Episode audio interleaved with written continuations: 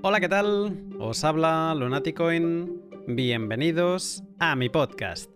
El 5 de octubre de 2009, el exchange Liberty Standard publicó el primer precio de intercambio de Bitcoin, 1.309,03 unidades por dólar. Basándose en una ecuación que incluía el coste eléctrico que costaba minar y mantener la red Bitcoin, Liberty Standard estableció así el primer cambio Bitcoin dólar. 0,000763 dólares por unidad. A partir de ahí lo que siguió es ya historia. Las pizzas de Lashlo a 0,004 eh, dólares por Bitcoin, el all-time high de 2011 a 30 dólares, el de 2013 a 1165, el de 2017 a 20.000 y el actual de abril de 2021 de casi 65.000 dólares. Como definiría el invitado de hoy, los precios son el resultado de las acciones y las valoraciones de las personas y de ahí su volatilidad. Para entender qué pasó en cada momento de los 12 años de historia de precio de Bitcoin, hoy tengo la suerte de tener en el podcast a un invitado de altura, Carlos Maslatón. Te cuento más en un minuto, pero antes, déjame que te hable eh, sobre mis sponsors. En el pod de hoy, Carlos trata numerosos temas y uno de ellos son las stablecoins. No te quiero avanzar mucho, pero sí diré que las considera una revolución al actualizar al siglo XXI el dinero fiat, sin trabas, sin tanto compliance estatal. Sobre esta base es sobre la que se apoya el nuevo servicio de HODL HODL, Lend. Lend es una plataforma web en la que tomar créditos en stablecoins colateralizando con Bitcoin. Igual que en su exchange, la gracia de Lend es que tomas estos préstamos de otros particulares que quieren ganarle un interés a su fiat. Eh, Hodel Hodel intermedia la operación para asegurarte de que por un lado recibirás lo acordado, que tus bitcoins quedan efectivamente bloqueados en una dirección multifirma 2 de 3 y que el prestador acabará recibiendo los intereses acordados o en su defecto que se liquide tu garantía y reciba bitcoin como compensación. Lend de Hodel Hodel se apoya en los mismos principios que su exchange. No tiene la custodia de los fondos en ningún momento y no se necesita KIC al intermediar entre particulares, es peer-to-peer. Lend no es un servicio para todo el mundo, pero sí que es una herramienta soberana más en la que no le has de dar explicaciones a nadie. Em, también es el sitio donde los bitcoiners que han comprado sin KIC pueden acudir a, pedir un crédito sin, eso, sin que les pregunten más allá. Y con ese crédito, pues quizá incluso apalancarse. O también es el sitio donde se puede tomar un crédito para tus gastos sin generar ningún hecho imponible de ganancias de capital. Si no conoces Lend de Hodel Hodel, te animo a que le eches un vistazo siguiendo el link de la descripción y ya verás el gran trabajo que han logrado en hacer algo que normalmente es difícil, pues en hacerlo bastante sencillo. Bitrefill es la empresa sueca que te permite vivir con Bitcoin. En Bitrefill puedes recargar tu teléfono móvil y comprar en numerosos establecimientos del, mundo, pagando con Bitcoin on-chain, o ahora que las fees están por las nubes, con Bitcoin de la Lightning Network. En Bitrefill también puedes surfear el precio de Bitcoin con sus Balance Card, estas tarjetas, eh, que son como unas tarjetas regalo eh, para gastar en servicios de su web, te permiten pasar tus bitcoins a balance dólar o euro. Esto sin requerirte dejar un nombre ni nada por el estilo, solo un email en el que recibir la Balance Card. ¿Y qué podrás consumir con tu Balance Card? Bueno, pues hablo continuamente de los servicios que más me gustan a mí, como IKEA, Amazon, Zalando, Carrefour o Cepsa pero hoy te añado uno nuevo que vi la semana pasada y me hizo especial gracia. Bitrefill han incorporado, al menos en España, Tinder. Si quieres tener crédito infinito para buscar tu media naranja o para exprimirla o lo que sea, ahora ese crédito pueden ser tus sats. Si no conoces Bitrefill, eh, no sé qué estás esperando. Sigue el link de la descripción y sorpréndete del enorme catálogo de servicios que te puedes permitir con tus satoshis ultravitaminados. Carlos Maslatón es alguien a quien había visto numerosas veces por Bitcoin Twitter, conocía su posición de tesorero en Chapo, pero desconocía por completo que fuera una persona tan popular en Argentina. Un podcast después creo entender el porqué de su magnetismo. Es una persona con un background muy interesante, unas vivencias profesionales que incluyen el derecho, la política, las finanzas y Bitcoin, Y una característica especial en alguien tan público como él es que le importa un soberano rábano lo que se piense o se diga de él. Él actúa en base a sus creencias y cuando opina, opina fuerte. Si a esta base le sumamos su profundo conocimiento en finanzas y que desde su posición en Chapo ha tenido una visión privilegiada de lo que sucedía en esta escena, tenemos el cóctel perfecto para un podcast delicioso sobre la historia del precio de Bitcoin. Y ojo, que también incluye un pronóstico final. Es de esos pods en los que mejor no añadir nada más y dejar que Carlos ilumine la sala. Así que, sin más, te dejo con el pod. Buenas tardes, Carlos. ¿Qué tal, Luna? Aquí saludándote desde Buenos Aires, Argentina. Un placer conversar contigo. Pues nada, yo podría decir casi siguiendo la broma eh, que te saludo desde la luna, pero no, saludándote desde, desde Barcelona. Un gusto hablar contigo. Además, eh, una charla que me, da especial interés, sobre todo por algo que te voy a contar ahora. Eh, yo te venía siguiendo, había escuchado hablar de ti, pero desde el momento en que dije, se me ocurrió, ¿no? De, qué me gustaría hablar contigo y se me ocurrió escribir en Twitter, eh, hey Carlos, me gustaría grabar un pod contigo. La, o sea, lo que pasó desde ese momento, la reacción que yo vi en la gente, dije, a ver, sí, yo sé que Carlos es una persona pues que tiene su influencia, que, que es importante, pero esa, esa reacción dije, aquí hay algo especial en Carlos, ¿no? Entonces me apetece mucho hablar contigo para conocerte un poco más y también saber tu opinión de diferentes momentos eh, Bitcoin. Eh, primero de todo, para alguien que esté en mi misma situación y no te tenga muy ubicado, yo he investigado un poco sobre ti, he visto que eres abogado, que fuiste concejal de la ciudad de Buenos Aires, que eres liberal, que estás en Bitcoin desde principios de la década pasada. Eh, también me han dicho que predices el precio de Bitcoin como nadie. Y leyendo, leyendo, leyendo, o sea, he visto muchos adjetivos que te ponen. La prensa argentina, te bueno, puedes encontrar de todo. Yo creo que el más, la definición más relajada que he encontrado podría ser figura polarizante. Y eso a mí me ha dejado a mí con mucha curiosidad. Entonces, te pregunto, Carlos, eh, ¿quién es Carlos Maslatón? ¿Y cuál es un poco tu relación con Bitcoin? Es un caso extraño el mío, no es muy común, porque en mis inicios yo fui político en Argentina, primero en una etapa de competencia universitaria, que es muy importante aquí en Argentina, ha sido muy importante a nivel de, comienzos políticos de cualquier persona que quisiese hacer carrera en esa actividad.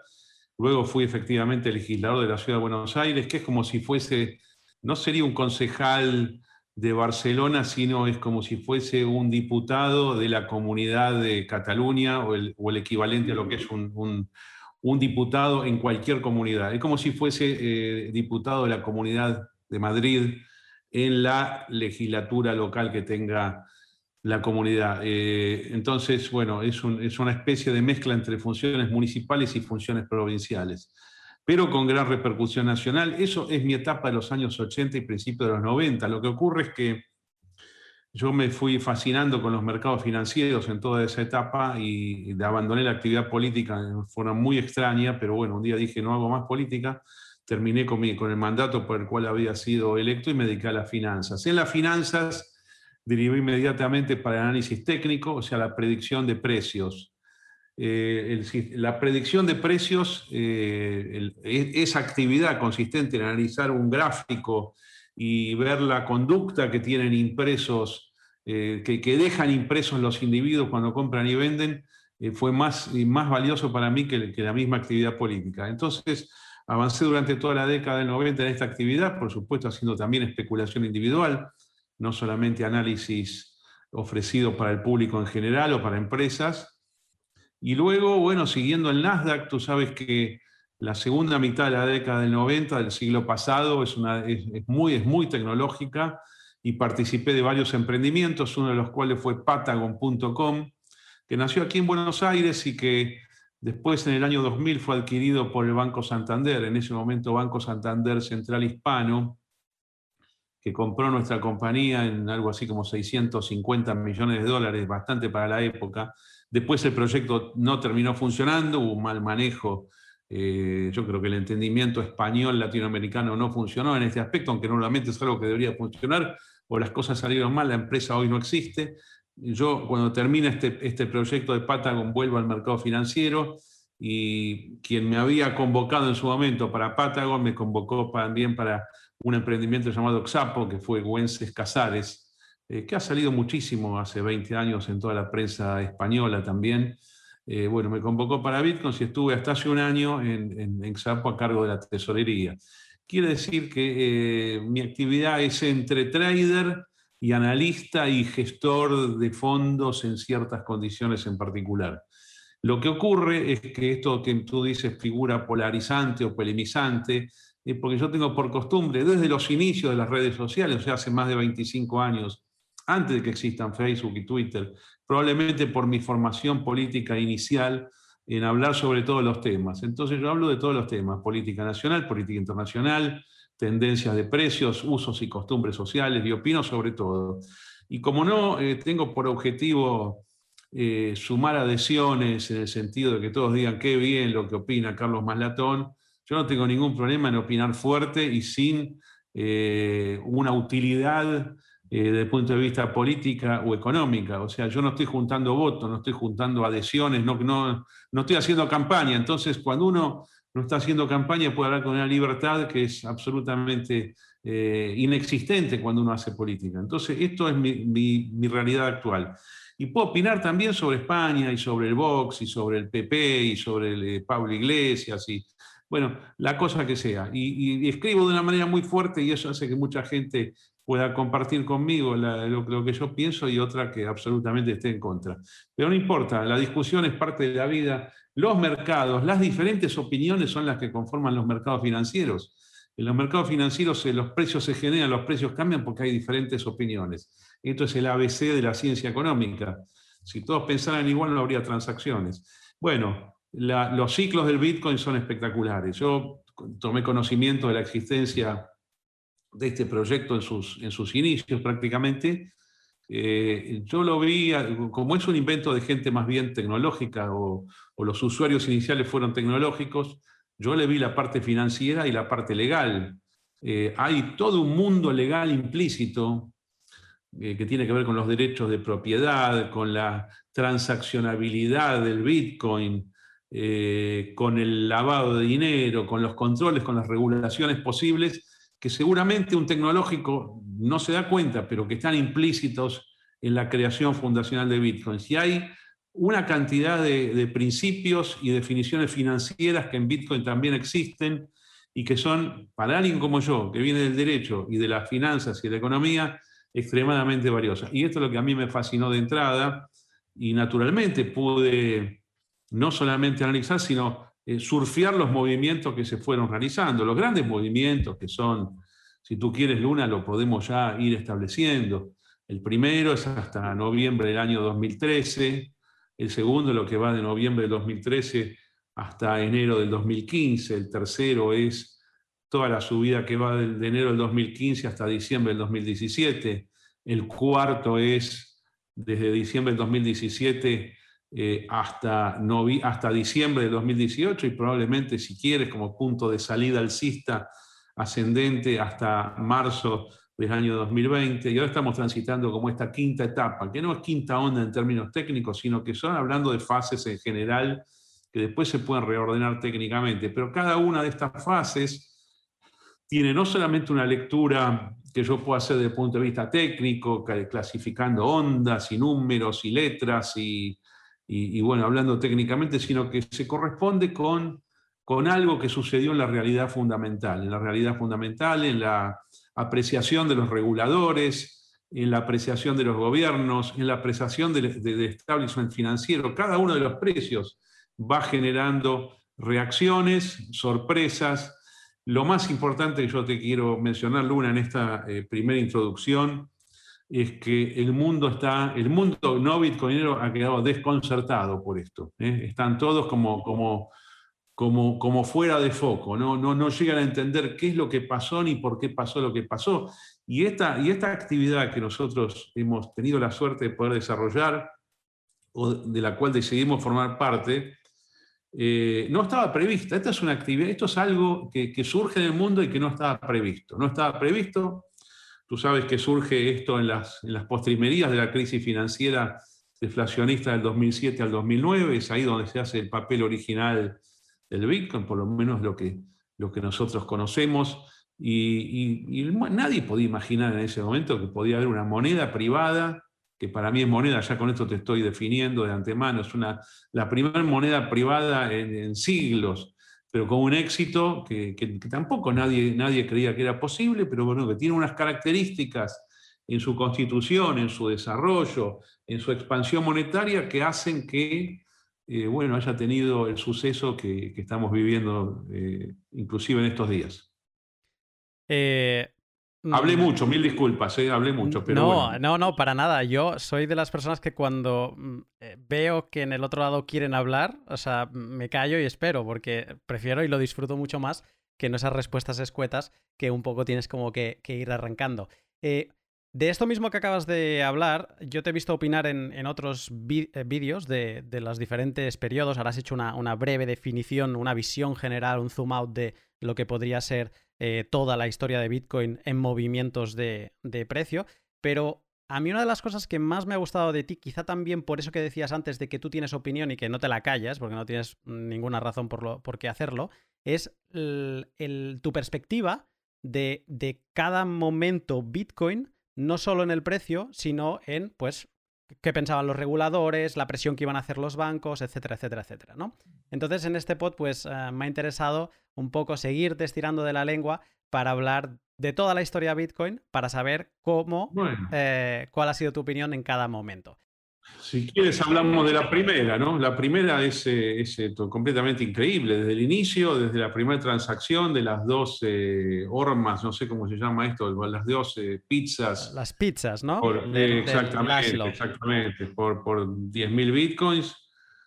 Ah, yo te diría que hasta, hasta noviembre del año 2013 fueron tres o cuatro largos años, ¿no? Desde transacciones informales, P2P hasta los primeros exchanges, toda la historia de MTGO, toda esa etapa pasa inadvertida para la gran opinión pública. Yo me acuerdo en los inicios, si alguien hablaba de esto, pero inclusive eh, personas con, fuerte formación económica, economistas importantes, creían que uno estaba loco. Realmente te digo, la reacción en ese momento es, no la vieron venir, yo diría. No se dieron cuenta de lo que estaba pasando, pero nadie, ni los gobiernos, ni las entidades financieras, eh, ni los teóricos de la economía, ni siquiera aquellos que durante décadas y, décadas en el siglo XX escribieron en contra de la moneda del Estado. Porque fíjate, si, recuperamos los, escritos de los principales liberales del siglo XX, todos sus enojos fueron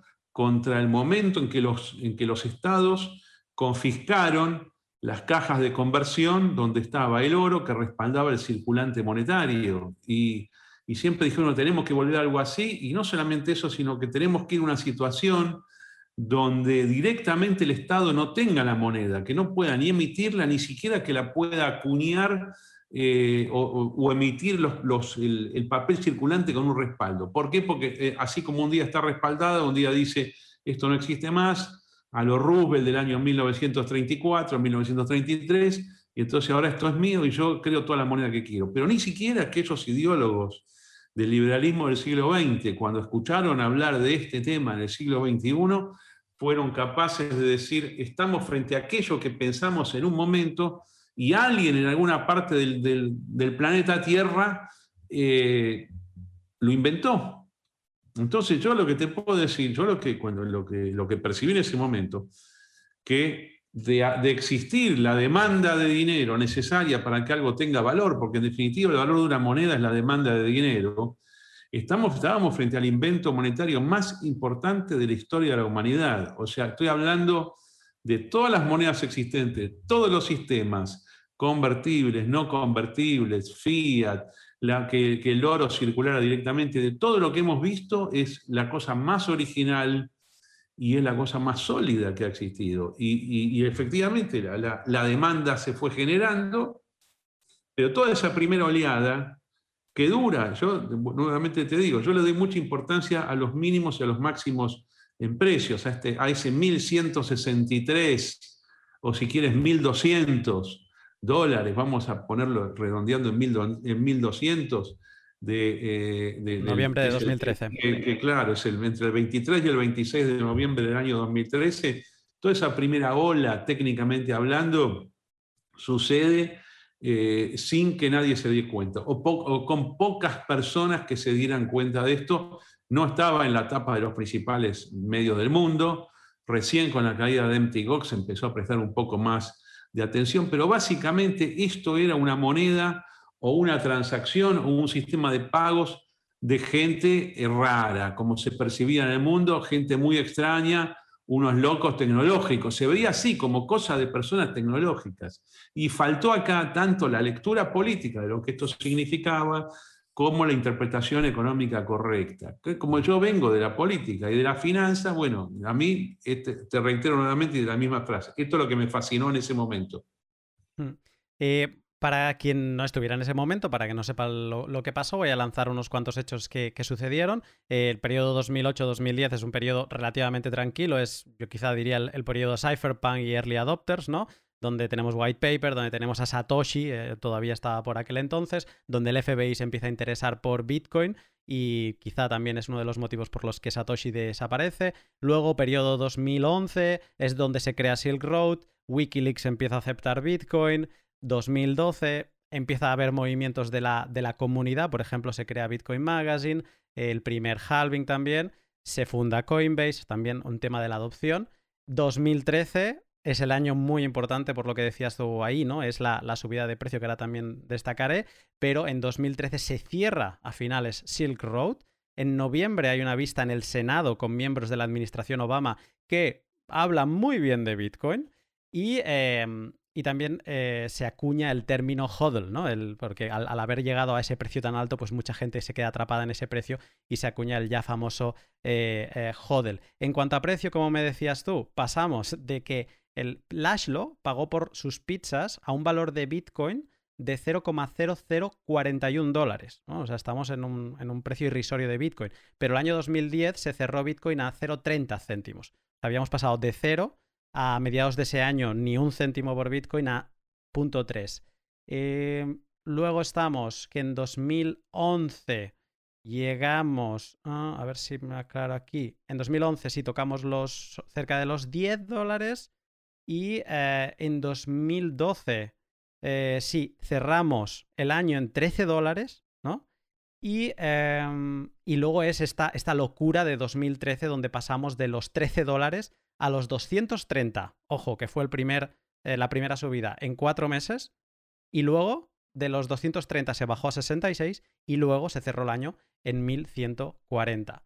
Eh, tú decías que, nadie lo vio venir. Yo sé que tú empezaste, no sé si me parece recordar, en el 2011. Sí, Yo, bueno, cuando yo digo que nadie la vio venir, me estoy refiriendo eh, a los que son los grandes comunicadores del mundo, al gran periodismo eh, a, los reguladores, y fíjate que ni siquiera los bancos lo vieron, porque las restricciones bancarias, es decir, aquellas operaciones donde se liquidaban sobre cuentas bancarias el intercambio de, fiat contra, contra Bitcoin, en ese momento pasaban desapercibidas. 2011-2012, cuando uno transaccionaba contra otra persona, recibía los euros en su cuenta, no lo llamaban del banco para preguntarle qué es lo que estaba haciendo. Y si lo llamaban, le decía Bitcoin, eso quedaba en la nada. Eh, se dieron cuenta después de esto. El gran año del, bloqueo de cuentas es el año 2014. O sea que en este momento los exchanges que se crearan o las transacciones P2P eh, a lo largo de todo el mundo pasaban inadvertidas. Es decir, los bancos trataron de los, los bancos que fueron los grandes protagonistas de la caída del año 2014, en mi opinión, que es eso, es cuando se limita el movimiento de fondos. El, año anterior eh, no se daban cuenta. Pero esto es lógico. Para un analista técnico como yo, que eh, no es lo mismo que algo valga 30, que algo, que algo valga, valga 260 o que valga 1200. Es decir, es la subida de precios lo que llama la atención.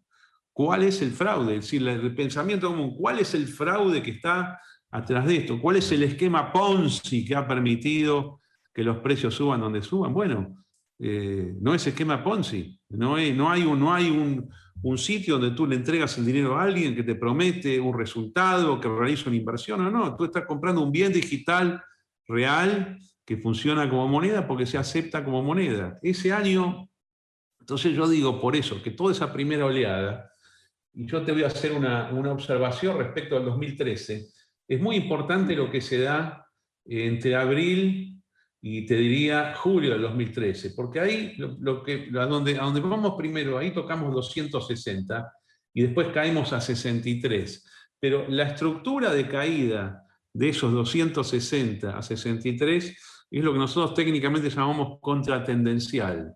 Es en tres movimientos, o sea, una bajada, una subida y una bajada.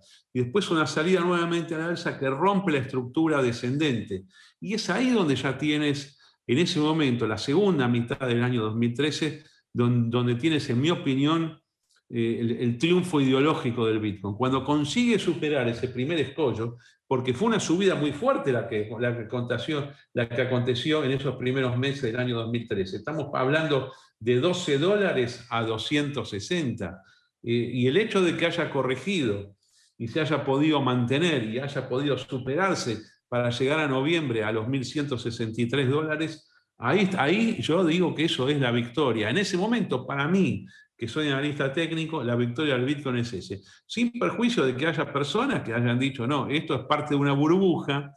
Burbuja, tulipanes, son palabras que se utilizan mucho en los mercados financieros para descalificar. Pero bueno, yo admito que puede haber burbujas y tulipanes. El tema es si, si calificativo correspondía o no. ¿Qué es lo que me hizo ver a mí que no era así? No, no eh, necesariamente eh, el, aprecio que Bitcoin tenía en, desarrolladores, en mineros, en tecnológicos, pues, perfectamente podrían estar haciendo una cosa que no sirvieran para nada, pero sí el comportamiento de los precios. Y la verificación, además, aparte, de que había eh, una creciente demanda en personas jóvenes en todo el mundo. Jóvenes, estoy hablando de menos de 30 años. La verdad es que esta creación, el uso fue, los, adoptantes originales fueron personas extremadamente jóvenes. Yo no soy precisamente joven, tengo muchos años en los, en los mercados financieros, pero yo analizo conductas porque soy analista técnico. Entonces, a mí esto es lo que me gustó. Y después, del lado de los fundamentos, si me permites, Luna, otra cosa que yo no he comentado, la genialidad de crear un sistema monetario que defina en el primer momento cuál va a ser el circulante monetario total desde el inicio hasta el final de los tiempos, donde ese circulante monetario se va creando de a poco empezando por bloques de 50 para después bajar a bloques de 25, 12 y medio, 6,25 y así sucesivamente para, cada, cuatro años. Ese sistema creciente primero de emisión y decreciente a lo largo del tiempo es una genialidad. No había nada en la historia que fuese así. Pero, y eso es lo que te da la sensación de escasez, y la sensación de escasez frente a algo que a su vez tiene demanda, porque el éxito de la demanda fue indiscutible, es lo que genera la explicación de los precios. Yo como analista técnico la explicación de los precios no la obtengo de este razonamiento fundamental que te hice recién. Pero bueno, creo que no soy tonto y me di cuenta que hay un fundamento que es este, que es la escasez. Los valores en la economía, el valor, la teoría del valor es una mezcla de la escasez con la utilidad. Escasez tiene por definición o sea, la oferta monetaria ya la conocemos y lo que faltaba era la demanda. Y la demanda existió. Así que toda esta primera oleada, yo te diría que pasa eh, en general inadvertida. A esto me refiero. No estoy hablando de la gente que lo usa. Inadvertida el establishment. El establishment existe en cualquier orden de la vida y existe algo que es el establishment financiero, que es lo que está bien, lo que está de moda, lo que corresponde hacer, inclusive lo que está bien visto y no bien visto, lo que es legal o, lo que se cree que es legal. Bueno, esto pasó en silencio hasta llegar a noviembre del año 2013, enero del año 2014, febrero, marzo del 2014, y ahí empieza el primer combate que este producto tiene.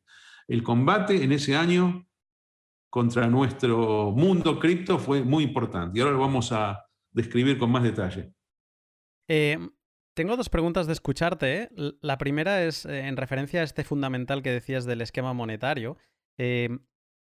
Tú decías, hablas de los jóvenes y del uso que tú le viste que le estaban dando gente menor de, 30 años. Me ha resultado curioso porque ahora se habla mucho en 2021 o 2020 de Bitcoin como reserva de valor, ¿no? Y el uso me ha hecho pensar en el, medio de intercambio, en el medio de pago. Eh, ¿Tú cómo, o sea, cuál es tu visión de Bitcoin en este momento, en esta primera oleada? ¿O siempre, tú, tú, para ti ha ido cambiando esa, el entender a Bitcoin como que su uso principal sea uno u otro? ¿O para ti siempre ha tenido eh, ha sido ambas, por ejemplo, ¿no? Tanto reserva de valor No, no, no, no. que yo eh, de ninguna manera uso esa eh, clasificación normalmente leída que es reserva de valor, utilidad transaccional, utilidad para pagos diarios. Para mí esa diferencia no existe. Para mí siempre fue una moneda y fue un sistema monetario autónomo que entraba a competir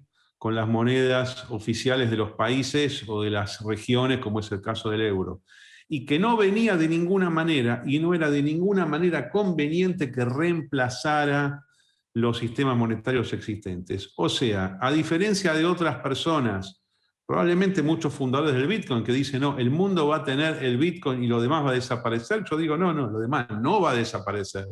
Los estados van a querer seguir con el derecho a emitir moneda a voluntad y, lo van a hacer sea para financiar a la tesorería que gasta más de lo que, de lo que puede recaudar eh, tributariamente, eh, o porque se les ocurre por razones de liquidez y de política monetaria, o porque cada tanto tiempo tú tienes una crisis deflacionista que, que lleva a que haya que hacer salvataje bancario, eh, los ejemplos más comunes son los del inicio del siglo XX y del 2007 al año 2009, y tú sabes perfectamente que España ha sido eh, un, modelo muy, muy perfecto de lo que es este salvataje bancario. Se ha visto en España, se ha visto en Europa, en Estados Unidos, también en, en América Latina. Así que yo siempre lo vi esto como un, como un competidor, pero no como un anulador de los otros sistemas monetarios. Y, sí, yo lo vi como, como si fuese una moneda más, siempre, absolutamente siempre.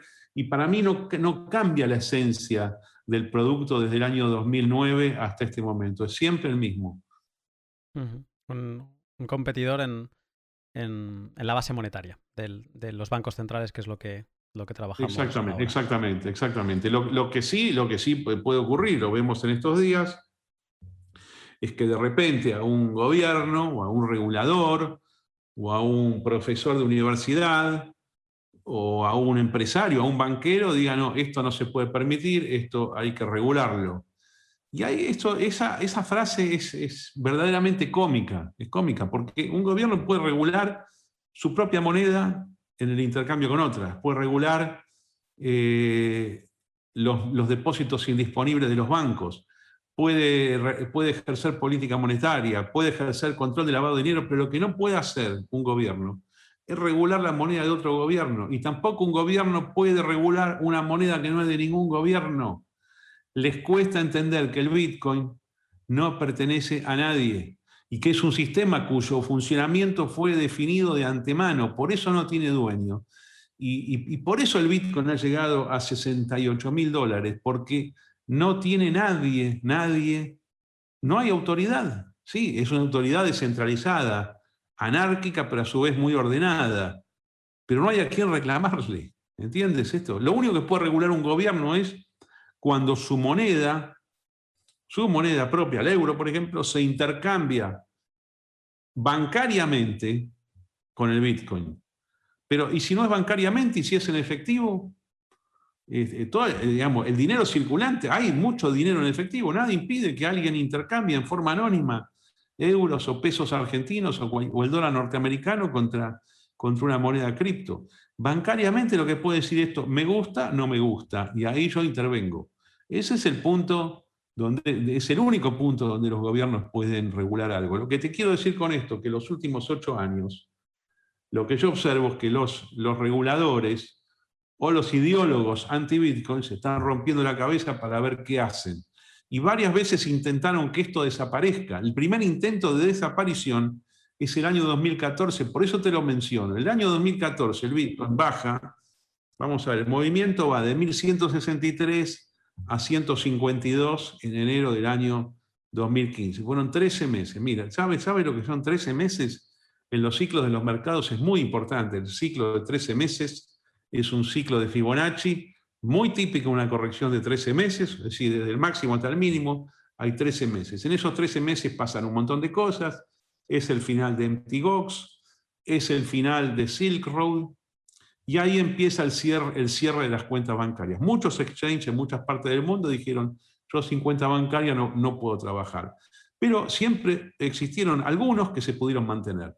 En los Estados Unidos, eh, bueno, Coinbase, básicamente, Circle, varios. Eh, Xapo mismo, Xapo mismo subsistió. Ah, nació en 2014. Estoy hablando del 2014, sí, Xapo se funda en, diciembre del año 2013. Eh, eso es una, empresa, una, sociedad con, registro en las Islas Caimán, pero con operaciones, con, licencias europeas y con licencias norteamericanas. Lo que te quiero decir con esto es que en ese momento de, agresión, varios exchanges y varios marketplaces decidieron desafiar la regulación, desafiar, decir, decirle, bueno, ustedes, ¿qué me quieren imponer a mí? ¿Qué me quieren? ¿Quieren control de cada, identificación de cada cliente? Lo hacemos.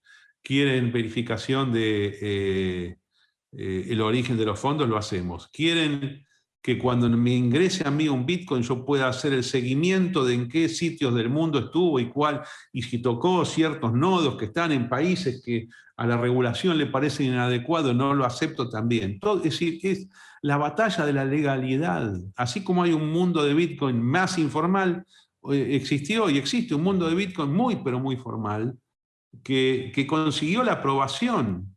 La aprobación de los países más razonables del mundo y los, reguladores que dijeron, bueno, no lo puedo frenar y lo acepto. Y esto es un éxito. El año 2014 termina siendo un año exitoso, a pesar de la bajada de los precios, a pesar de los accidentes y de los fraudes y de todas estas cuestiones que, te digo, Luna, son propios de los albores de cualquier sistema financiero. A lo largo de la historia siempre existieron cosas como MTGOX, y siempre existieron fraudes eh, al, inicio, al inicio, porque lógicamente no se tenía toda la información. El inversor, el comprador, el que utiliza un sitio para depositar sus monedas, en el caso que quisiera confiar en un tercero dándole sus claves privadas, eh, esto es algo muy normal, siempre, a lo largo de, todos los tiempos, desde, desde Holanda en el siglo XVII, eh, pasando por, todos los, por todo el Renacimiento, pasando por por, los inicios de, la banca, casi al terminar la Edad Media, las, primeras oleadas de la bolsa inglesa hasta el año 1720. Bueno, eh, todas las, eh, es una palabra que no se usa en España, corrida bancaria, pero bank run, ¿eh? el bank run, que esto algo expresa a lo largo de la historia lo que es el, el, retiro de depósitos por parte del público en un sistema de, moneda fraccionaria, en un sistema de depósito llamado, llamado fraccionario o de, reserva parcial, pero con sus correlatos en los mercados de valores. Esto es así. El crack del 29 es eso, es la combinación de euforias, apalancamientos financieros, deudas que las personas toman contra activos financieros que en un momento no se puede mantener y viene el crash. En ese crash y durante el crash y en la terminación del crash se hacen públicos un montón de fraudes, que es producto a su vez de ciertas irresponsabilidades, tanto del empresario financiero, mal empresario financiero, como de eh, los jugadores, porque también hay jugadores en esto, hay jugadores que, bueno, que hacen apuestas que, que, son insostenibles en el tiempo. Así que para mí todo eso que pasó entre el final del 2013 hasta final del año 2014, me parece algo normal, propio de una primera ola del mercado, una primera ola ascendente del mercado. Es así como yo interpreto ese momento. Y por eso lo que te digo, Luna, es que el año 2014 es muy, pero muy importante, es muy valioso, porque se hacen todos los ajustes necesarios para que después vivamos prácticamente tres años espectaculares, que fueron 2015, 2016, 2017, donde de todas maneras la banca internacional siguió eh, tratando de frenar los pagos entre países y los pagos intrapaíses, hasta llegar al final del año 2017, eh, que es como esta tercera ola. O sea, la primera es la subida desde, desde 25, 10 milésimos, y tú, tú has dicho 41, 10 milésimos, todo depende del precio de la pizza. Yo no sé cuál fue el precio de la pizza. Yo digo que son 25, dos pizzas son 25 dólares. Y son 25 dólares, dos pizzas son... mil bitcoins, creo. Que son 0,0025 10 milésimos. Hasta la primera oleada, entonces, esta hasta noviembre 26 del año 2013. Eh, la segunda es la caída, lo llamo onda 2, le llamo en términos de la escuela que yo sigo, que es la caída de 1163 hasta 152, que es entre el 15 y el 18 de enero del año 2015, que siempre tiene un accidente en el medio. Recuerda, en ese momento ya fue que eh, Bitstamp fue hackeada, es decir, perdió una cantidad de monedas que estaban en, un, en, un, en un, hot pool. Bueno, Bitstamp, estamos hablando de, la, de Bitstamp, que es una de las empresas más serias del mundo. ¿eh? Quizás no tan utilizada por los jóvenes de ahora, pero es un, sitio donde uno puede confiar eh, en la honorabilidad de sus, de sus integrantes. El exchange más antiguo, de hecho, creo, está funcional desde 2011. De todo, de todo lo que quedan es el más antiguo. Entonces, eh, transitamos todo ese año 2000, 2014 eh, y después tenemos la tercera fase, que para mí es la que va yo te diría entre el 15 y el 18 de enero del año 2015 hasta exactamente el día 17 de enero, 17 de diciembre del año 2017, cuando tocamos en precio Bitstamp 19.666 dólares. ¿Eh? Esa, esa, que subió son 128 veces. ¿eh? Se multiplicó por 128. Este número después va a ser muy importante para calcular lo que está por venir. 128 veces fue la expansión y ahí pasaron un montón de cosas, tanto en la subida como en la, como en la bajada que vino después, que ahora te la voy a comentar. Espero que estés disfrutando de la charla con Carlos. Te interrumpo un momento para hablarte de mis otros dos sponsors. Qué contento estoy de trabajar con Shift Crypto, la empresa suiza creadora de la genial wallet física Bitbox 2. Estoy contento porque cada vez veo a más gente que empieza en Bitcoin y que se decide por una Bitbox 2. ¿Por qué es eso genial? Pues porque es un dispositivo que te permite almacenar de forma segura tus Bitcoin sin tener que hacer un máster para ello. Y créeme, he llegado a atender muchos mensajes de gente que se encuentra con una hardware wallet más avanzada y con problemas serios para gestionarlos, que le obligan, digamos, a tener una curva de aprendizaje, un esfuerzo de aprendizaje muy alto antes de tan siquiera empezar. Eh, en el caso de la Bitbox 2, su uso como un USB, su app en español, la posibilidad de usarse en movimiento con teléfonos Android y su interfaz, eh, que es muy intuitiva, me dejan bastante tranquilo eh, de, que, de que la gente la esté usando. Es la hardware wallet que recomiendo a amigos y familiares por encima de otras que son o de código cerrado o que no tienen chips seguros para protegerse frente a ataques físicos. Si estás pensando en subir de la seguridad de tus Bitcoin, échale un vistazo a la Bitbox 2 y también a sus geniales combos con elementos para tus backups. Hacíamos mucho énfasis en el último pod sobre el plan de herencia sobre los backups. Pues en, Shift Crypto puedes comprar bolsas a pruebas de manipulación o, por ejemplo, una Steel Wallet para guardar tu semilla de forma resiliente y rápida. Aunque no sé hasta cuándo, todavía sigue funcionando el código de descuento Lunaticoin, con el que obtendrás un 10% de descuento en la compra de tu Bitbox 2. Anímate y aprovechalo. Y como no, déjame que te hable de la plataforma web de intercambio de Bitcoin hodlhodl.com. HODL es un mercado de gente que quiere vender Bitcoin y otros que quieren comprar. Lo que hace especial a HODL es que puedes interactuar con particulares con total seguridad de que nadie se va a ir con tu dinero. Todo sin KIC, aunque sí que hay empresas que también ponen sus anuncios y requieren KIC. Por ello, recomiendo revisar el perfil del vendedor antes de aceptar una oferta. Muchos de vosotros me habéis comentado la dificultad estos días de encontrar ofertas en Hodel Hodel. La verdad es que es normal. Los mercados alcistas eh, menos gente quiere vender, y si lo hacen piden cantidades más elevadas. Pero no desesperes, ejecuta. Si quieres comprar en Hodel Hodel, en KIC y con todas sus virtudes, crea una cuenta, siguiendo el link de la descripción, y eh, elabora tu oferta de compra. Es un mercado libre, todo el mundo puede hacerlo. Si le pones un premium a tu oferta sobre el precio de mercado entre un 5 y un 7% y un importe de al menos 100-200 euros, estoy seguro que alguien la tomará. Ah, Y recuerda que si te registras utilizando el código Lunaticoin tendrás un descuento en comisiones para siempre. Vamos a hacer un poco de repaso de lo que pasó en, esta tercera fase. Eh, hemos hablado de, pues, la quiebra de, de Empty en 2014, pero en 2015, ¿qué tenemos? Tenemos mm, eventos. Eh, la condena de, Ross Ulbricht, o sea, era ya los últimos coletazos de esos movimientos eh, raros de intentar tumbar a, Bitcoin en 2014. New York eh, pone su regulación, la BitLicense, que a día de hoy sigue siendo una pesadilla para todas las empresas que quieren eh, operar con Bitcoin en esa, en esa mm, eh, jurisdicción. empiezan las guerras de la escalabilidad, eso es ya un tema de desarrollo interno de, Bitcoin. En, Gavin y Mike Hearn en aquel entonces, pues empezaban a plantear el aumento de bloque. 2016 vuelve a ser un año de halving. Estamos en medio de, esta, de este tercer movimiento, de esta tercera fase en julio, fue el halving. Craig Wright empieza a dar dolor de cabeza y, el, y la agencia de impuestos americana empieza a intentar exprimir a los usuarios de Coinbase. O sea, eh, la hacienda de, los, de, todos los países, pero la americana siendo la que encabeza siempre todo, eh, empieza a ver que puede rascar ¿no? de todos los compradores de, de Bitcoin.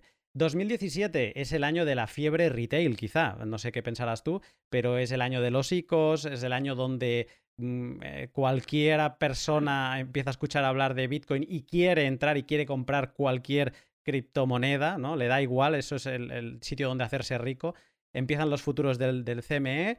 En Bitcoin se vive una guerra civil eh, en la que cada uno acaba por su lado. Roger Ver acaba con su eh, Bitcoin Cash el, New York Agreement con el SegWit 2X al final mm, se topa con la comunidad y no acaba cumpliéndose, pero sí que se aprueba en agosto de 2017 eh, SegWit. Digamos que la comunidad queda como bastante clara después de este en guerra civil, si queremos llamarle, y eh, digamos que ya teníamos todas las bases sólidas de Bitcoin, de lo que sería el protocolo, para crecer, mm, pues hasta ahora, ¿no? Que de momento hemos ido en una línea recta sin desviarnos.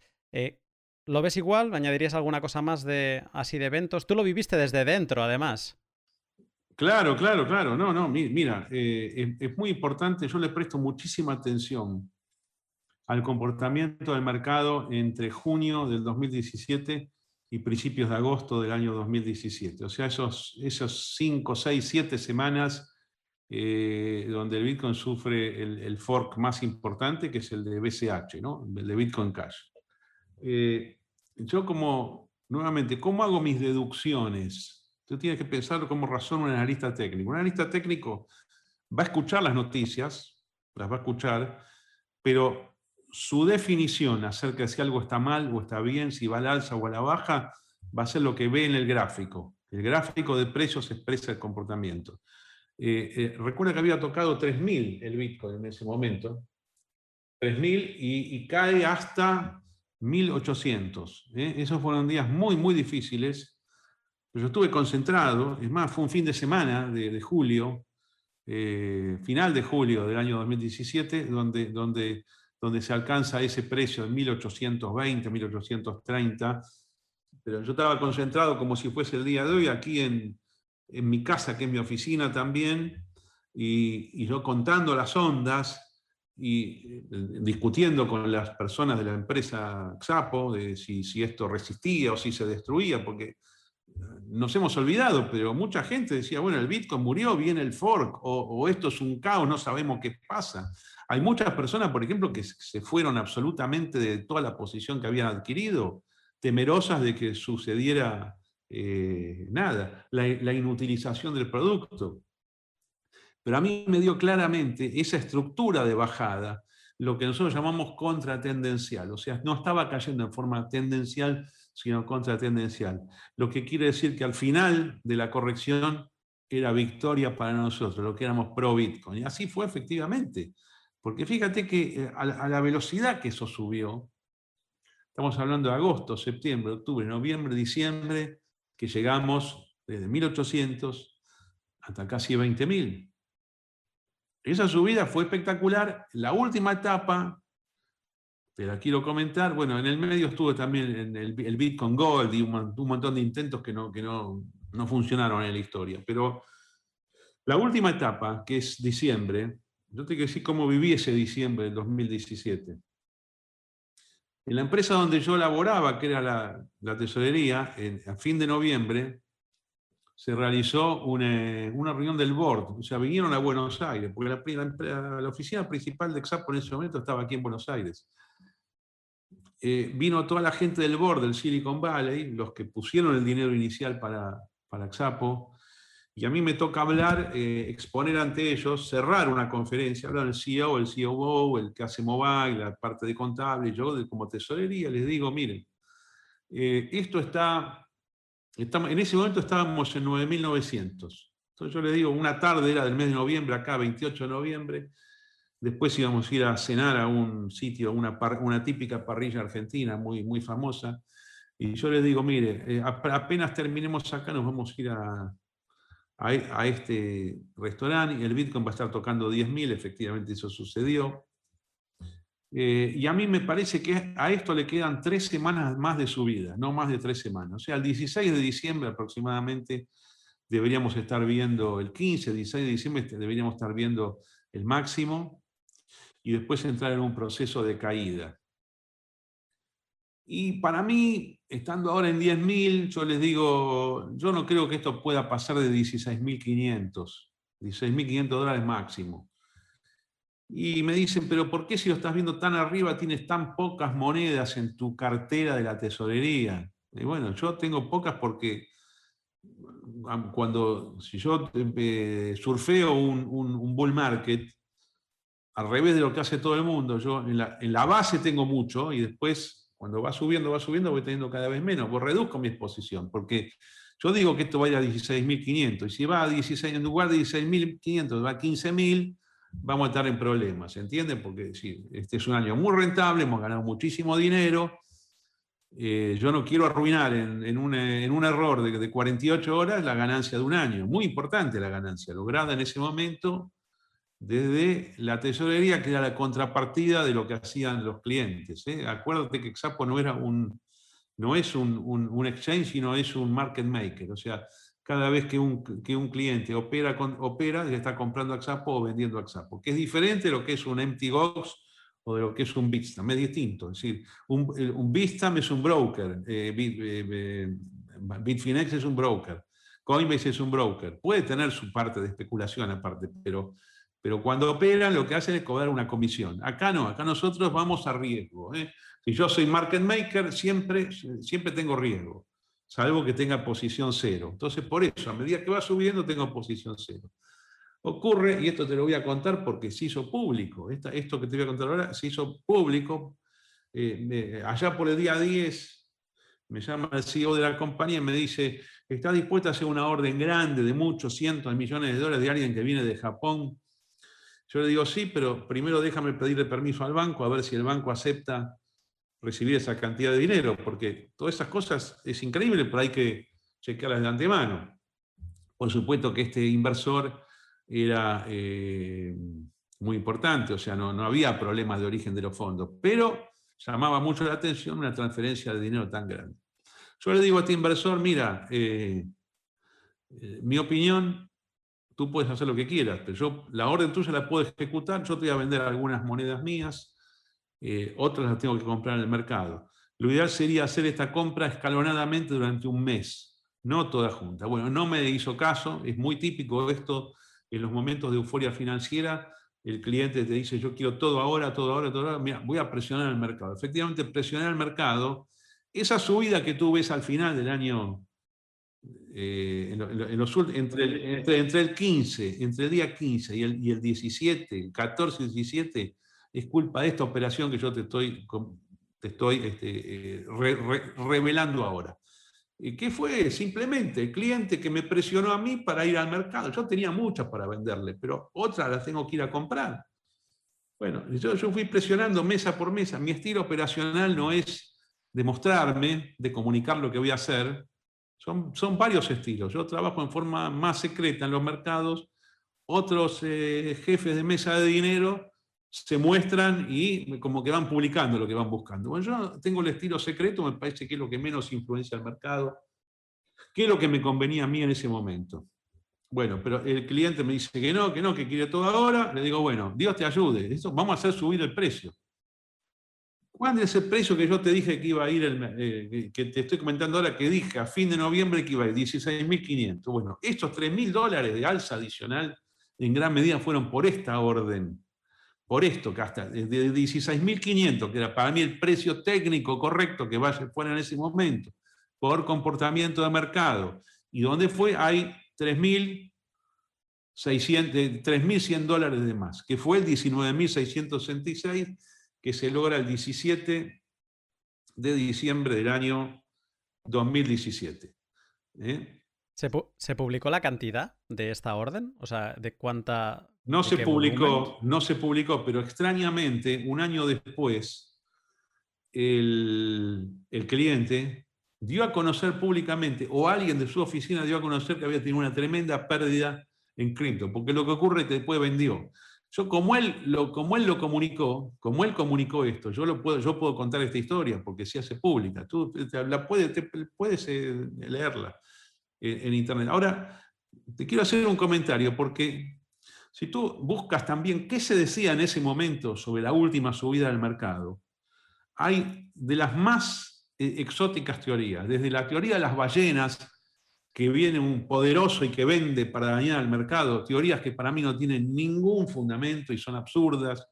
Ningún mercado cae porque viene un loco y vende de golpe para dañarlo, eso no existe, no existe lógicamente y no existe en la práctica de la finanza, pero a la gente le gusta creer que los precios están manipulados cuando no lo están y menos en un mercado libre como este. Hasta que el sitio Bitfinex, ¿eh? objeto de múltiples críticas y difamaciones, Dice, no, esta gente está fabricando Tether artificialmente y esos Tether artificialmente que no tienen respaldo son los que están generando una sobredemanda en el mercado de Bitcoin que hace que suba como suba. Bueno, esto ya quedó clarificado. Después de tres años largos que han pasado, con el juicio que tuvo lugar contra Bitfinex y contra Tether, me parece a mí que ha quedado clarificado que, a lo sumo no pudieron disponer de los fondos porque fueron bloqueados en un banco, pero que falsificación de Tether no existió y que el Tether es una moneda real que representa un dólar. Y la prueba de ello es que hace, tú has leído, Luna, la semana pasada, Coinbase, Coinbase, eh, Coinbase, eh, que es la pureza máxima en materia de legalidad y de compliance, es empresa pública, cotiza en el Nasdaq, ha dicho que esta semana empieza a aceptar Tether transaccionalmente. O sea que no era, no era la moneda podrida esta que durante años se, quiso, eh, se la quiso mostrar de esa manera. Entonces, ¿a dónde voy? Es que la explicación de esta subida final del año 2017, esta exageración final, fue producto de una orden genuina del mercado, o de un conjunto de euforias que son inevitables en los finales de una subida. Pero sí eso era final de subida. Ahora te quiero contar qué es lo que pasó. Otra reacción importante ya de la banca internacional. Mira, JP Morgan, muy importante JP Morgan en ese final del año 2017. Y JP Morgan observó ciertos movimientos internacionales de dólares que tenían como objetivo liquidar operaciones cripto. Trató evidentemente, porque es su función, de impugnar algunas transacciones, eh, alegando cuestiones de origen espurio de los fondos. Eh, no hubo éxito en ese sentido porque yo no digo que no haya narcotraficantes que puedan tener un Bitcoin o alguna cosa tipo Silk Road, alguna cosa así. Pero la verdad es que si tú estás transmitiendo cientos de millones de dólares de un país a otro, de dólares, y no, esa, una transacción que sea ilícita es casi imposible que se pueda procesar. Directamente los compliance o del banco originante o del banco receptor o el intermediario van a decir esto no va, no, no, no se acepta. Pero impresionados por el Bitcoin a 20.000, y acá vemos cómo las reacciones, las reacciones aún de las personas más especializadas del mundo, aún de los que, de los que, de los que son el establishment mismo, va a ser en función de los precios. Nadie prestaba atención cuando esto valía 1.800 en el mes de julio. Pero cuando en diciembre llega a 20.000, casi 20.000, dice, bueno, acá tenemos que hacer algo. Y lo que tú ves en ese final de año, 2017 y durante todo el 2018 es un bloqueo sistemático de transacciones fiat para pagar o para recibir dinero relacionado con cripto. Y eso sí te deprime el mercado, porque era muy típico el 2018. El Bitcoin cae rápido, recuerda que cae rápido de 19.666, hace una primera bajada hasta 6.000 en febrero. O sea, es una, una bajada importante, a su vez normal y comprensible. Pero mucha gente quería comprar y no podía comprar. Su banco no lo deja. Su banco, en España mismo. Yo creo que en ese momento le decías a un Santander, a un BBVA, a una Caixa, eh, quiero transferir 50 mil euros de mi cuenta. ¿A dónde van? ¿A un exchange de Bitcoin? No, no, no, esto está prohibido, nosotros lo prohibimos. Bueno, esta, esta historia generalizada en todo el planeta.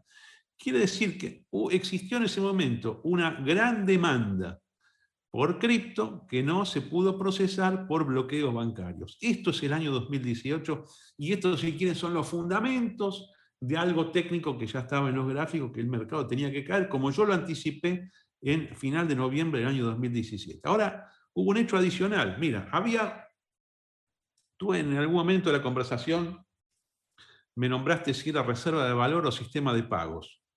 ¿Recuerdas? Esta es típica discusión.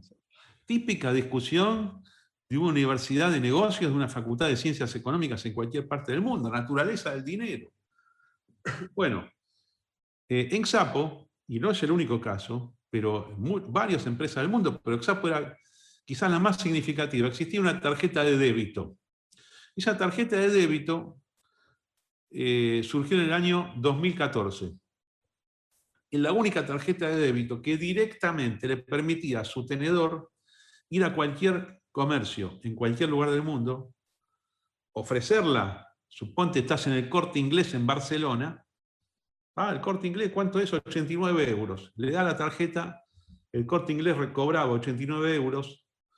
Por atrás de eso que se generaba, el cliente lo que hacía era automáticamente que Exapo le compre la fracción de Bitcoin necesaria para pagar esos, esos 89 euros, una tarjeta Visa era. Y acá Fíjate qué interesante, porque acá, acá no, hay, no hay ningún problema relacionado con, con, eh, con, los fees de la minería, eh, ningún problema de, nada. O sea, lo que ve el mundo fiat es que está cobrando fiat, el, vendedor, el comprador, perdón, el vendedor de un bien o de un servicio. Y hay toda una ingeniería financiera atrás que permite convertir automáticamente una tenencia a Bitcoin en aquello que fuese necesario pagar en cualquier lugar del mundo. Esto funcionó, fue un éxito tremendo de parte nuestra en Xapo, pero tremendo éxito, fue una cosa impresionante. Tanto, tan, es más, hay gente que compraba automóviles directamente, 20 mil, 30 mil euros, 50 mil libras, lo hemos visto. Y fue tan grande el éxito, de una tarjeta Visa emitida por una empresa que estaba en Gibraltar, ¿no? que tiene todo un sistema de, licencias y manios, todo a su vez controlado, todo regulado. Nada que pueda ser tildado de espurio, de, de falso, no, no, estamos hablando de altísima calidad legal y financiera. Pero bueno, ahí viene eh, Visa y dice, esto no corre más, esto no se hace más, esto queda suspendido. Y esto sucede, te voy a dar la fecha, 4 de enero del año 2018. O sea que tenemos una reacción anti-Bitcoin del mundo fiat muy fuerte entre diciembre 17, perdón, diciembre 22, muy importante la fecha, diciembre 22 de 2017 y enero 4 del 2018, que te fundamenta, si quieres, todo un año de consolidación bajista. No obstante, el mundo más serio, el mundo cripto más serio, sigue peleando, sigue peleando, sigue peleando. Eh, aceptamos la caída hasta 3.123, que se da el 18 de diciembre del año 2018. Bueno, esto es parte, es parte de la vida. Y después tenemos el principio del año 2019 con una, levantada impresionante que fue, vamos hasta 13.880. Y tenemos el segundo semestre del año 2019 con baja nuevamente y tenemos ya los efectos de toda la caída financiera mundial en febrero y marzo del año pasado, o sea, del año 2020, y donde vemos un mínimo muy eufórico que tiene lugar un día determinado, que es el 12 de marzo del año 2020, donde el Bitcoin toca 3.850 y desde allí se inicia una subida que es la que nos impresiona y la que eh, nos lleva quizás a conversar en el día de hoy. Pero para todos los que analizamos técnicamente algo, así como el común de las personas está, eh, no voy a usar la palabra nuevamente, euforizada cada vez que se da un rally alcista, nosotros lo que analizamos es cuando corrige. los valores más importantes, las conclusiones más importantes, personas como nosotros, las obtenemos de los momentos negativos, de las correcciones.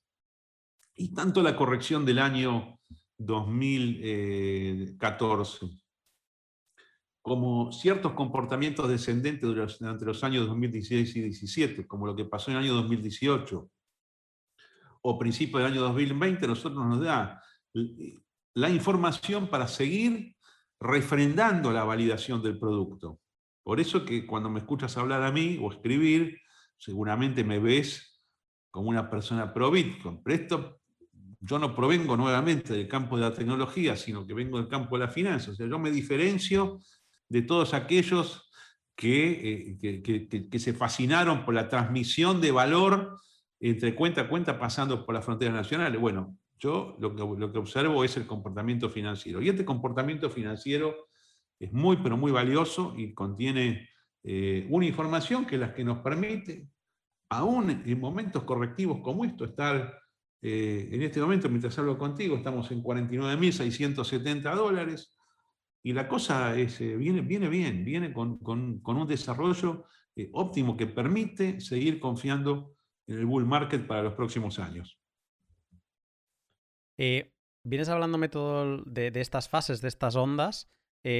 ¿Cómo sería, o sea, cómo deberíamos entender desde finales de 2017? Entiendo que hasta el movimiento, hasta el, el fondo en, a finales de 2018 eso también es otra fase, pero ¿cómo entiendes tú ese movimiento después que parece que nos vamos a los, hacia arriba en los 13, luego corregimos un poco y luego viene eh, la caída del COVID?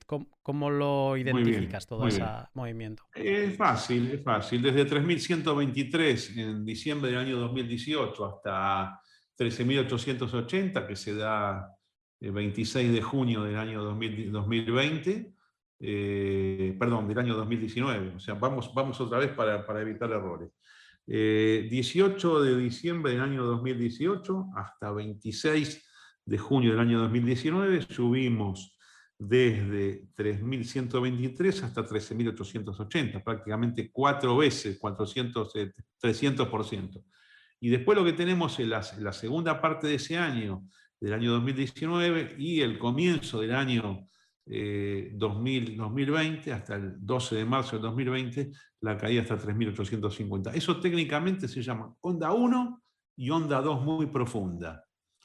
Una onda 2 muy profunda que va casi a los mínimos que se habían registrado en diciembre del año 2018, porque 3.850 es el número que vemos en marzo del año 2020 y 3.123 es el número que vemos en diciembre del año 2018, con algunas cripto importantes, como Ethereum, haciendo nuevo mínimo. Y esto también hay que tenerlo en cuenta. Muchas veces, si bien acá estamos concentrados en Bitcoin en esta conversación, eh, Bitcoin está necesariamente influenciado o influencia los movimientos generales del, e, del ecosistema cripto. Es como que algunas monedas o productos cripto, vamos a decirlo así, concluyeron su bajada en marzo del año 2020 y otros lo concluyeron un año antes. Técnicamente el Bitcoin en diciembre de 2018, pero lo que tenemos es un revival de la caída hasta marzo del año 2019 sin romper mínimos.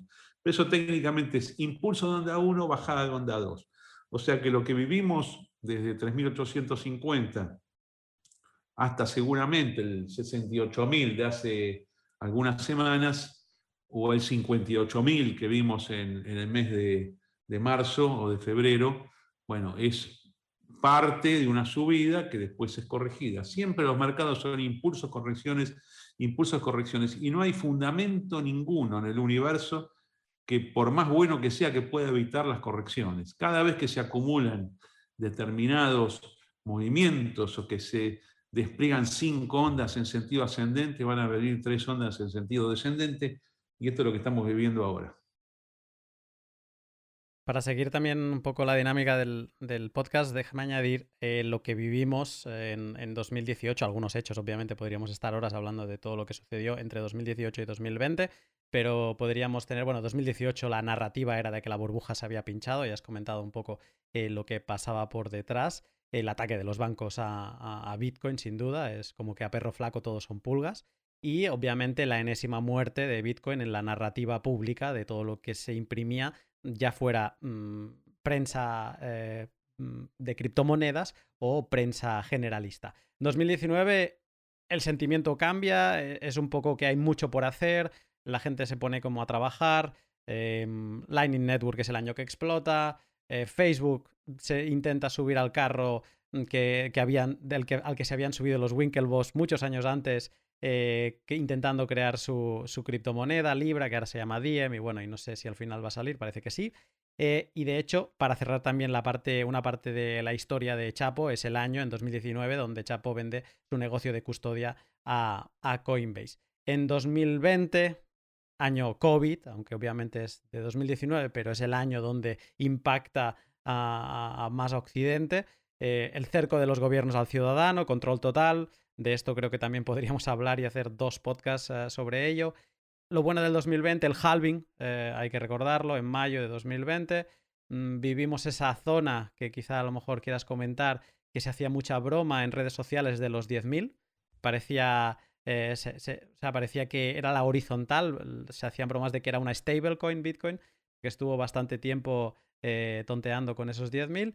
Y luego, yo creo que una de las cosas que me interesa en relación a este japonés que venías hablando antes, ¿no? De esta orden de 2017, es lo que pasó con MicroStrategy a final de 2020, eh, que es con una estrategia totalmente opuesta a una compra de golpe, ¿no? O sea, MicroStrategy eh, hace un impulso institucional, eh, bueno, de institucional y de empresas cotizadas americanas de empezar a acumular Bitcoin. Y MicroStrategy lo hace con compras eh, mm, como tú le hubieras recomendado, ¿no? Eh, separando las compras en, un periodo de tiempo y así lo ha venido haciendo las diferentes veces que lo ha hecho. Pero sí que es un momento muy importante de, finales de 2020 que seguramente ha animado a muchos a subirse al, carro. ¿Qué, opinas tú de, esta parte institucional bueno, de empresas cotizadas? Bueno, siempre en, las, en los momentos más alcistas o, digamos, en las, en las terceras fases entran los institucionales. ¿eh? O sea, los casos que estás eh, mencionando, los fondos que se han creado, sin perjuicio de Grayscale, que bueno, Grayscale la verdad que se, eh, viene muy de atrás, viene ya del año 2000, 2014. Pero me parece a mí que, que esta apuesta por, lo, institucional y por acumular cientos de miles de, bitcoins es una consecuencia de la confirmación del precio. Pero déjame decirte algo sobre, sobre Facebook. Es muy interesante el proyecto Facebook original, el proyecto Libra. A mí me parece, yo le presté mucha atención a, a las exposiciones de David Marcus en el Congreso norteamericano Tú sabes que yo tengo trayectoria parlamentaria, o sea que tengo tendencia a concentrarme e interpretar no la actitud del expositor Marcus, sino de cómo lo puede ver esto un senador, ¿no? La verdad que yo creo que estuvo mal explicado el proyecto Libra. Eh, no estaban creando una criptomoneda propia, estaban creando una, un token, que sí que es una moneda, pero que, estaba, eh, que representaba una canasta de monedas. Era absolutamente útil esto para el gobierno norteamericano, que, hubiera una canasta de monedas donde estaba el, dólar. Es más, yo me imaginaba, hipotéticamente, siendo parte del borde Libra, eh, discutiendo qué moneda nueva del mundo se puede incorporar a esa canasta de moneda. Por ejemplo, digo yo, el real brasilero, el peso mexicano, la rupia de la India porque claro, son los países ascendentes, quizás con un medio por ciento. Imagínate, si esto hubiera sido una canasta de monedas, el día de mañana puede decir Facebook, bueno, yo el medio por ciento, medio por ciento de, Libra, cuando se llamaba Libra todavía, incorporamos rupia a la India, es algo favorable. En realidad el proyecto Libra era un proyecto favorable a la moneda fiduciaria. Lo que pasa es que esa moneda fiduciaria, al estar representada como canasta, siempre hubiera tenido un precio de compra y venta en cualquier comercio del mundo, eh, automáticamente se lee, una libra vale tanta libra esterlina, una libra vale eh, tantos dólares, que hubiera sido 1,08, con variación constante a cada minuto por las variaciones de lo que es el mundo Forex. Utilísimo era el proyecto y hubiera permitido hacer un montón de pagos y dinamizar eh, todo el sistema fiat del mundo. Pero yo me acuerdo cuando los senadores le, preguntaban a Marcus por qué usted tiene que crear una nueva moneda, él no supo explicar este aspecto. A mí me, yo me quedé muy decepcionado por eso, porque era facilísimo ganar la confianza de los estados, ya que esto no era eh, anti-estado, era pro-estado.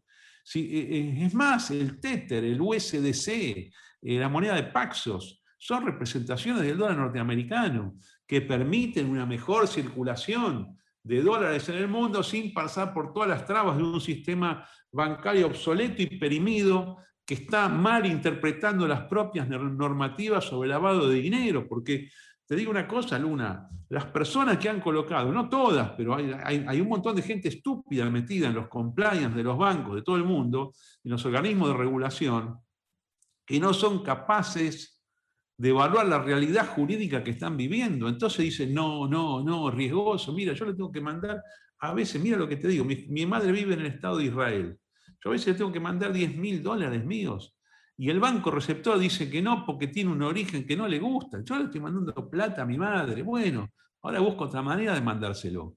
¿Entiendes? O sea, hay mucha, mucha imbecilidad, ignorancia en todo el mundo compliance, ¿eh? en, los, cerebros del compliance.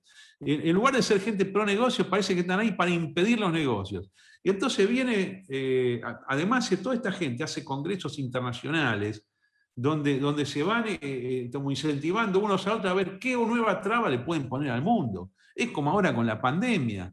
En lugar de decir, bueno, ¿cómo podemos flexibilizar para que el mundo funcione a pesar de la enfermedad? A ver qué traba nueva le ponemos. Son las fuerzas del oscurantismo y del atraso en pleno siglo XXI. Eh, bueno, lo que pasa es que en el siglo XXI están las máquinas de impedir de siempre, de toda la historia, pero hay mucha gente que cree, hay mucha gente que vive y la vida le termina ganando a la muerte. La, historia del Bitcoin es el triunfo de la vida frente a la muerte. ¿eh? Esto, perdón por ser tan filosófico, tan eh, literario si quieres, pero eh, estaba muy bien el proyecto, el proyecto original. El proyecto de canasta de monedas, una canasta de monedas representada en un token que circula por todo el mundo. Es una maravilla absoluta. No, tuvo miedo, Zuckerberg tuvo miedo, eh, yo no sé qué es lo que pasó internamente, dijeron, bueno, ahora no, ahora esto va a ser eh, solamente del dólar. Tonto lo que hicieron, tonto. Esos eran los, número uno, los adecuados para, para, formalizar esto. Y si no lo hubieran hecho fuera de los Estados Unidos. Porque al fin de cuentas, Tether fue un éxito. ¿Por qué existe Tether? Piénsalo, ¿por qué, ¿por qué existe Tether? Porque Tether lo que permite es circular dólares sin que esto sea reprimido, impugnado, inhabilitado por un sistema bancario mundial ridículo. Entonces yo puedo, ¿eh? si, si, Binance no puede tener dólares porque no quieren, porque, bueno, por razones que quieran, no puede eh, eh, este, custodiar dólares, ningún problema, custodia la representación de un dólar. En definitiva, las, las stablecoins son la representación Mal, mira, te quiero decir algo más. Es un mal término stablecoins. Stablecoin parece algo que no, algo que, no cambia, que, cambia poco de valor. Eh, pero no es así. Eh, eh, cambia continuamente de valor. Lo que pasa es que representa lo mismo. Representa un dólar. O si quiere hacer un stablecoin de otra moneda, representa esa moneda. Esa es la, la reducción criptográfica y transmisible con mucha facilidad de algo que representa eso que parte de un sistema bancario nacional. ¿Cuál es el problema? Bueno, este, este también es un gran invento. ¿eh?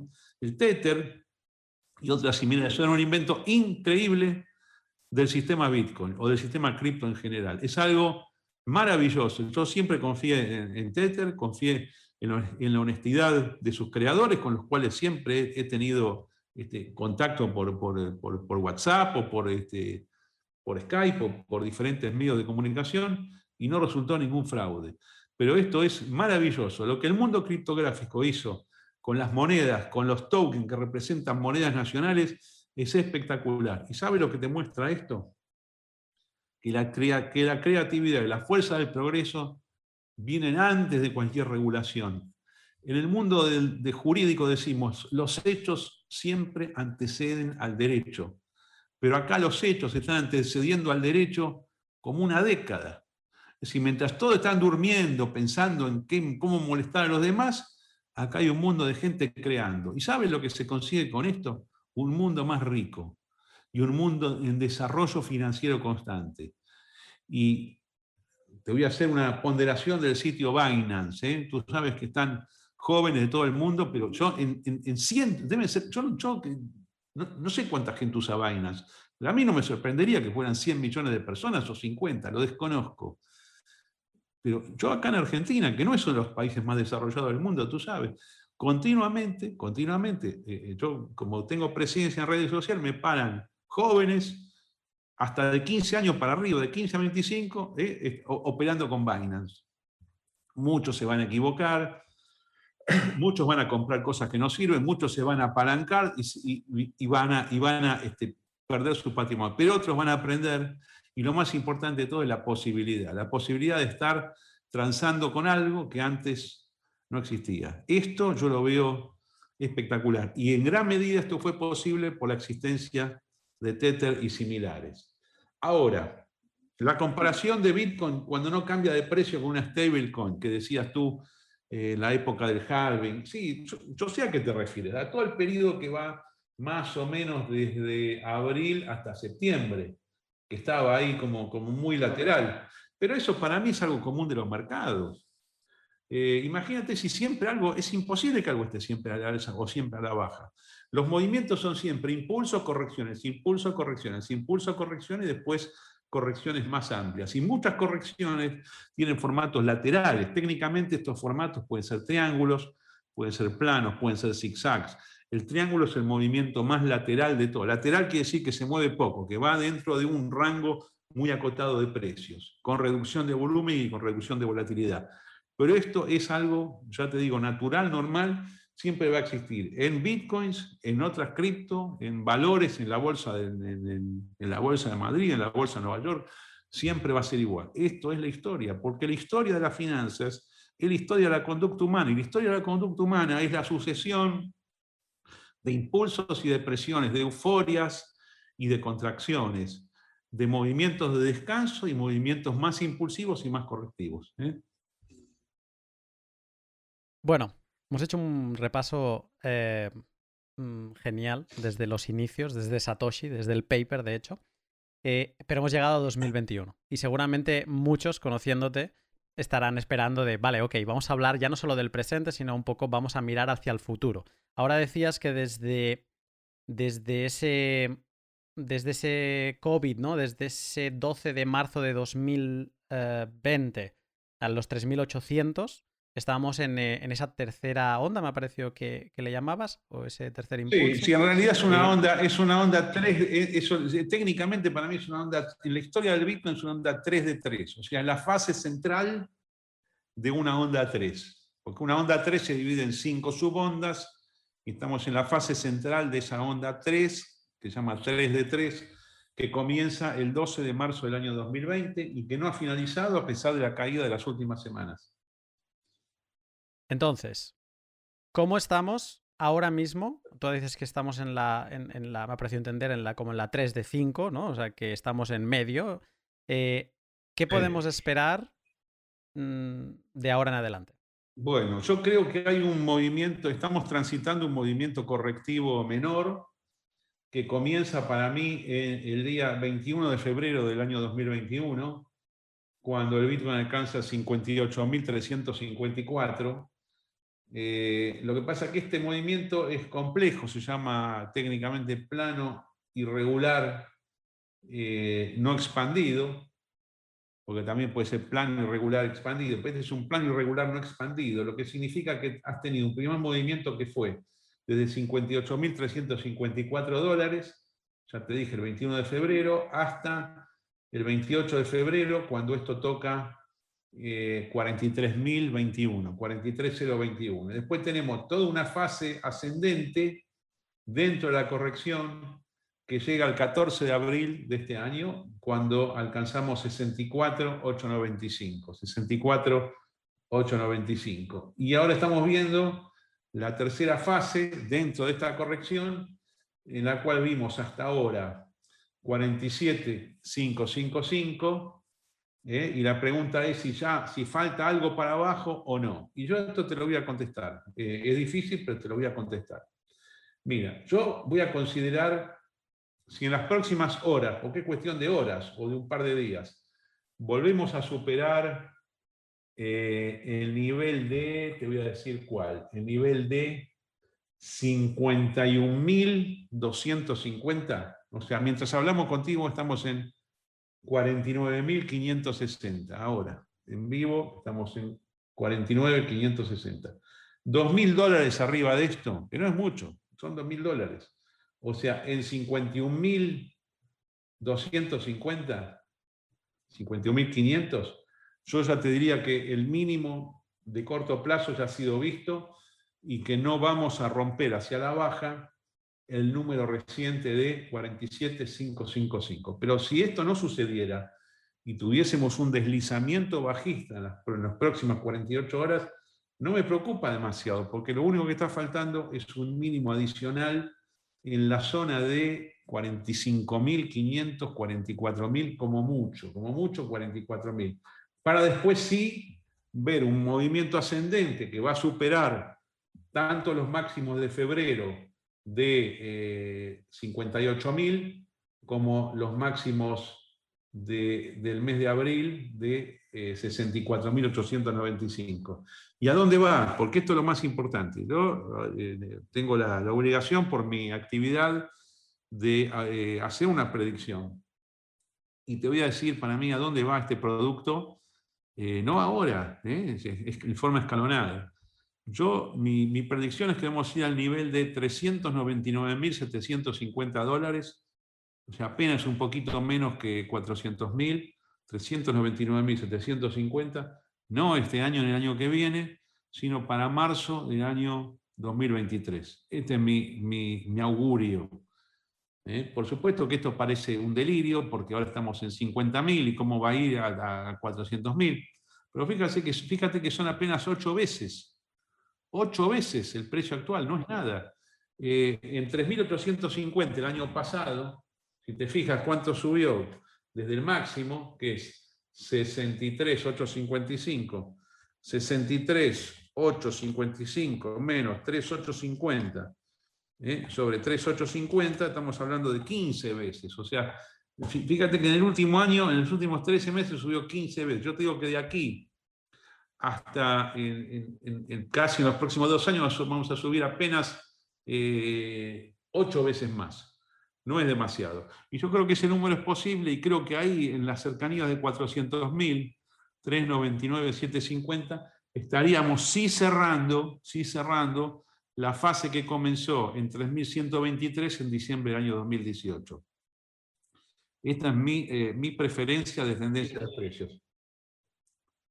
Me, sorprende una cosa de lo que has dicho, porque normalmente eh, veo mucha gente que se apoya mucho en los halvings y mm, para hacer predicciones de precio. Y en este caso, si nos vamos a marzo de 2023, estaremos hablando cerca de un año antes del halving en 2024. Lo de los halvings es algo que piensas en ello o como vienes diciendo toda la charla, tú solo es precio, precio. Es, es que es solo precio, solo precio. El halving es un hecho técnicamente irrelevante. Ahora pregúntame por qué es irrelevante. ¿Por qué es irrelevante? Porque es un hecho conocido. ¿Es, es, alguna novedad que vamos a tener un halving a mediados del año 2024? ¿Era novedad que íbamos a tener un halving eh, en, en, mayo o junio del año 2020? ¿O en el 2016? ¿Qué novedad es esa? En finanzas, los hechos que, está programado que sucedan ya están incorporados en los precios. No son conductas novedosas. Porque ¿qué sentido tiene? Si el halving en sí mismo fuese la garantía de una subida de precio, ¿para qué esperar al momento del halving? ¿no? Que hay que esperar justo el día ese para salir a comprar, uno compra antes. No, yo creo que el mercado eh, no va a seguir, pero de ninguna manera esa secuencia. Además, revisa el halving anterior, no este, el del año 2016. Eh, no pasó absolutamente nada. Es más, después del halving tuvimos una gran caída, que fue la antecesora del Bitcoin Cash ese mes de julio, básicamente el, julio del año, eh, perdón, perdón acá, estoy, acá estoy con una pequeña confusión. Bitcoin Cash fue 2017, pero el halving del año 2016 no fue un hecho significativo. Y, si me permites, el halving del año 2020, veamos qué pasó. ¿Hubo algo importante? Si después del halving cayó esto. Después del halving... Bajó, bajó un poco. Bajamos de 12.000 a 9.825 en septiembre, que es el punto, el punto de salida del mercado. 9.825. No, no es, no, es, no es algo importante el halving. No es, no es algo importante. Porque esto es muy fácil. Uno puede programar su conducta en base a algo conocido. Y esto rige también para la minería. Además, hoy tienes mercado de futuros. O sea, tú puedes eh, decidir hoy qué hacer respecto de algo que no sucedió. Y en general en las finanzas, la ventaja de las finanzas, sean eh, monedas, criptomonedas, commodities, eh, títulos públicos, títulos privados, obligaciones, valores de la bolsa, es que tú puedes fijar hoy precios en base a una expectativa que tengas. Y estas, este juego de expectativas en uno y otro sentido, de gente que piensa de una manera, gente que piensa otra, gente que se posiciona de una manera o de otra, o que está obligada a hacer tal o cual cosa en función de su posicionamiento anterior, es lo que genera el sistema de precios en el mercado. Y estos son los precios. Los precios en el mercado son esencialmente flotantes. Y esto me lleva, si me permite, si hay muchas personas que dicen, a mí me sorprende mucho, algunos hasta de formación liberal, no les gusta la volatilidad que tiene el Bitcoin. Y yo digo, pero ¿estoy hablando con un comunista o estoy hablando con un liberal? Es de la esencia del libre mercado la flotación permanente de los precios y las subidas y las bajadas. No existe tal cosa como el equilibrio de los precios, existe el desequilibrio permanente de los precios, porque los precios son el resultado de las valoraciones y de las acciones de las personas. Entonces esto es normal. No vamos a tener nunca un Bitcoin, afortunadamente, que va a valer tal cantidad de dólares, tal cantidad de euros, siempre va a subir y a bajar, o si, se, si quiere verlo del otro lado, el euro y el dólar van a subir y van a bajar respecto al Bitcoin. Y afortunadamente, y ahora sí te cierro si quieres, Luna, la humanidad vivió una etapa que es desde Bretton Woods en 1944 hasta 1971, de tipos de cambio fijo entre monedas, o sea, las propias monedas fiduciarias que no eran convertibles contra nada y que las podían crear los países a voluntad, tuvieron tipo de cambio fijo. ¿Qué, qué, generó esto? Déficit en la balanza de pagos, superávit en la balanza de pagos, el Fondo Monetario Internacional yendo país por país dando asistencia financiera para cubrir faltantes en la balanza comercial.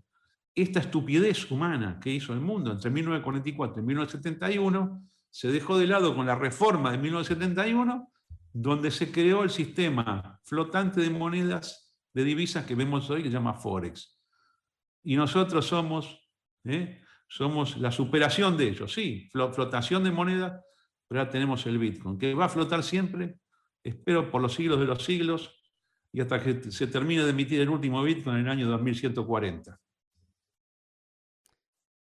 Eh, solo tengo un último comentario y te lo voy a dejar para que hagas con él. Es como un pase de gol y, en esto, en argot futbolístico, eh, entiendo que los españoles y los argentinos nos vamos a entender. Eh, a futuro, ya no precio. ¿Bitcoin va a acabar siendo una herramienta del compliance o va a ser el azote de los estados 100% barraní? Y esto te lo toma. fabuloso, fabuloso. Bueno, bueno.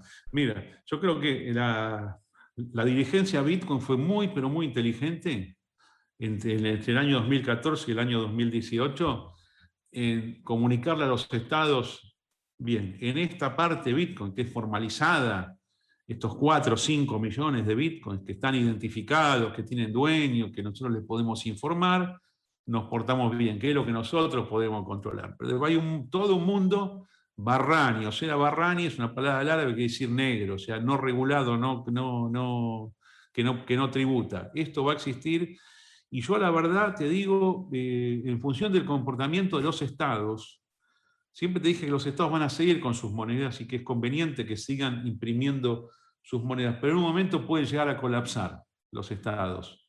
Y en ese colapso es probable que el Bitcoin informal, Barrani, se imponga sobre todo el resto de los sistemas monetarios y que como consecuencia de ello, de ese fracaso de los estados con sus propias monedas, que empiecen a ser desvalorizadas, despreciadas, tengamos un mundo mucho más informal y más libre.